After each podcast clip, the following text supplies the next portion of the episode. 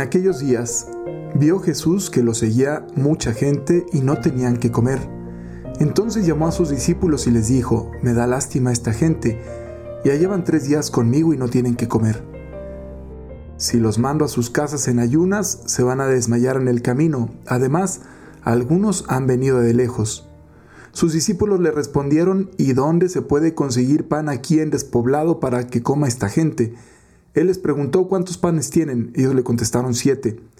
Jesús mandó a la gente que se sentara en el suelo. Tomó los siete panes, pronunció la acción de gracias, los partió y se los fue dando a sus discípulos, para que los distribuyeran. Y ellos los fueron distribuyendo entre la gente.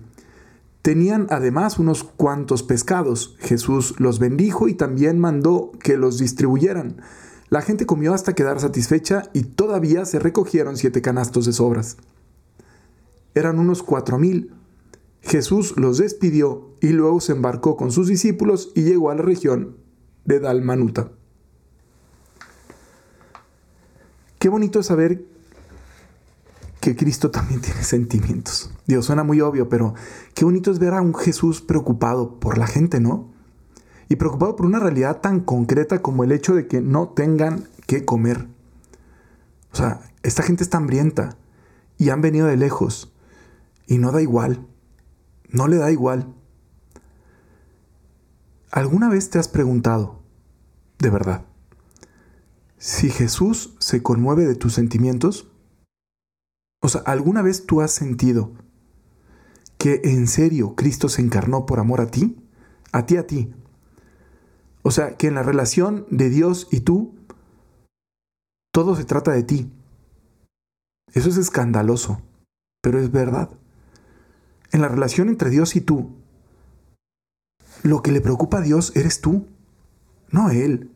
Es decir, Él no se, no se encarnó para que tuviéramos una posibilidad más de, de rendirle plebiscito, ¿no?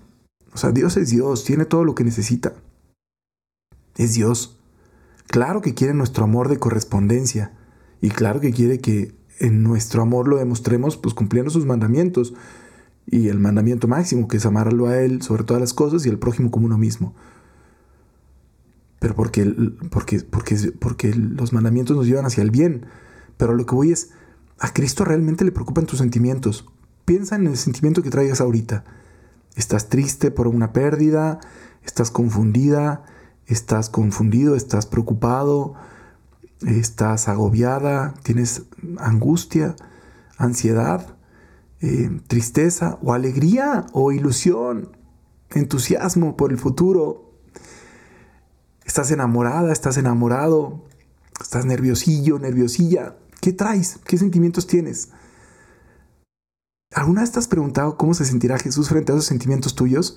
¿Tú crees que cuando estás ahí parado en la puerta de la iglesia a punto de entrar con tu traje de novio o con tu vestido de novia, toda emocionada, todo emocionado, todo nervioso, ¿verdad? Viendo el pasillo, viendo a la gente, la gente que pasa y te da una palmadita, los que te hacen una mirada desde lejos, el que llega y te sonríe, el que te abraza, el que, el que todo el mundo, ¿no? los que están volteando a ver desde el pasillo a ver si ya van a entrar o no ¿Tú crees que cuando estás ahí con toda esa emoción, Cristo no está emocionado también? ¿Tú crees que Cristo no se siente contento cuando ve a tu corazón emocionada, emocionado porque el que te gusta, la que te gusta, te está haciendo caso y te está pelando y te estás empezando a emocionar y como que sientes... ¿Tú crees que Cristo no se emociona con eso? ¿Tú crees que Cristo no se preocupa cuando estás preocupado? Cuando estás agobiado por una situación que no sabes cómo vas a sacar adelante? ¿Tú crees que Cristo no se entristece cuando estás llorando por una pérdida, por un sufrimiento, Cristo también siente junto contigo, semejante a nosotros en todo, menos en el pecado. Pero ese Cristo que está junto a ti, ese Cristo que se preocupa por tus cosas, también porque vas a comer. O sea, está preocupado porque vas a comer, antes de que le pidas tú de comer. Sabe que vas a tener hambre y está preocupado por eso. ¿Lo has visto así alguna vez o no? Porque creo que a veces el problema es que Cristo ya lo vemos allá, lejos, en el cielo, desde su trono, ¿verdad? Vigilándonos y controlándonos y, mandándonos cosas. Y no, Cristo es el Cristo que vino a caminar junto contigo. No ha venido por los justos, sino por los pecadores.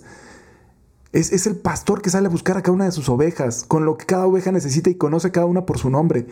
Ese es el Cristo, ese es tu Cristo. Ese es el Cristo que se quiere relacionar contigo y que quiere que lo sientas cercano y que vaya junto contigo y que vaya transformando tu corazón y te vaya llevando hacia la plenitud del amor en todas tus decisiones concretas. Ese es el Cristo. Pero para eso tenemos que convencernos de que ese Cristo también tiene sentimientos, le preocupa también tu pancita, quiere que comas y que no te mueras. ¿Y qué es la invitación que hace Jesús? Podría haber convertido las piedras en panes. Ya la idea ya se la había este, sugerido ahí el chamuco, pero no lo hizo. Hizo una cosa mucho mayor. Multiplicó los panes. ¿Qué necesitó Jesús? Generosidad. Por eso les pregunto a sus discípulos, ¿cómo le vamos a hacer? Pues él ya sabía cómo le iba a hacer. Pero es como lanzar la invitación ahí, ¿cómo ves? Esa invitación que te hace a ti también cuando estás en un semáforo y ves a esos niños chiquitos, ¿verdad? Corriendo entre los coches, parados en un camellón, abajo del rayo del sol, y te dice, oye, ¿qué vamos a hacer? Oh, Señor, pues ¿qué puedo hacer? Son miles, ¿qué hago? ¿Cómo le hago? Y él ya tiene la respuesta. ¿Qué tienes que dar? No, Señor, mira, nomás tengo una hora a la semana. Dámela, yo la multiplico. No, Señor, mira, nomás tengo 100 pesos a la quincena. Dámelos, yo te los multiplico. Es decir, para la generosidad lo único que Cristo necesita es nuestra generosidad. Él es Dios, Él multiplica. ¿Cuántas iniciativas maravillosas no han comenzado con un pequeño gesto? de generosidad personal, que se transforme, va creciendo como una bola de nieve y de repente cuando te das cuenta ya es muchísimo más de lo que tú pensaste que ibas a alcanzar en un inicio. Cuando Jesús se acerque contigo y te diga, oye, mira esto, mira esta pobre gente, ¿qué vamos a hacer? Respóndele lo que tengas, con lo que tengas, Señor, me encantaría, pero solo tengo esto. Dámelo y yo te lo multiplico. ¿Sale? la única forma de sacar adelante a la sociedad, como sociedad, la única forma en la que vivamos es el estar dispuestos a entregarnos los unos por los otros. Todos espero que hayan visto, y si no la han visto, véanla, la película de la Sociedad de la Nieve. Es una historia que yo traigo muy en el corazón porque, gracias a Dios, un, grupo de muchachos me, invitó hace, eh, pues en diciembre del 22, a, a ir al, sitio donde fue el accidente del, de este avión uruguayo. O sea, literalmente donde chocó el avión, ahí estaba. Ahí estuvimos. Y fuimos con uno de los supervivientes, con Eduardo Strauch, que luego terminó convirtiéndose en un gran amigo. de verdad, un, excelente hombre al que le tengo mucho cariño y, y mucho respeto. Este. Pues bueno, él nos platicaba, obviamente, todo lo que tuvieron que vivir ahí y no hace falta repetir la historia, ahí está en la película, la pueden ver ustedes o conocen la historia.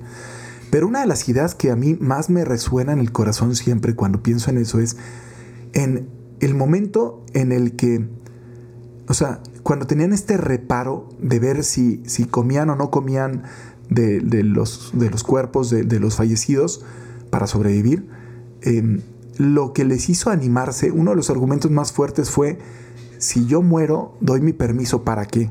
O sea, si yo me puedo convertir en alimento tuyo, pues qué bonito.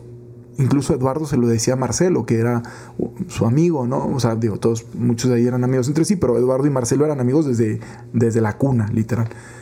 Entonces él le dijo, oye, imagínate que yo me pudiera convertir en alimento para ti o tú para mí. O sea, imagínate qué bonito, ¿no? Qué comunión más profunda. Pues bueno, eso los motivó. Y claro que motiva, porque imagínate que tú le pudieras decir a cualquier situación del mundo, oye, yo quiero ser para ti tu alimento. O sea, yo quiero que si tú puedes aprovecharte de mí, eh, o sea, ¿no? Beneficiarte de mí, más bien, para salir, para salir adelante, quiero que lo hagas. Me gustaría mucho sentir que soy eso. Eso es lo que quieren ser un esposo para una esposa. Eso es lo que quiere ser un amigo para otro amigo. Eso es lo que quiere Cristo que seamos nosotros para los demás. Oye, si yo puedo ofrecerte algo, lo que sea mío, te lo ofrezco. Mi tiempo, mis conocimientos, este, mi dinero, mis capacidades, mis recursos. Eh, o sea, porque, porque, porque tú eres mi hermano y porque quiero que tú estés bien. Si lográramos una sociedad así, cuatro mil se nos harían una baba, ¿no? Podríamos alimentar, no cuatro mil, sino 400 mil, ocho mil millones de personas. Va, alcanza, alcanza con lo que tenemos, alcanza de verdad. Nada más hay que repartirlo bien y hay que ser generosos, bueno, pues nada, escuchemos la invitación de Cristo. Esa invitación que me dice, oye, ¿qué vamos a hacer? Respóndele con lo que tengas y que Él te lo multiplique. Que tengan ustedes un excelente día, pórtense muy bien. Bye bye.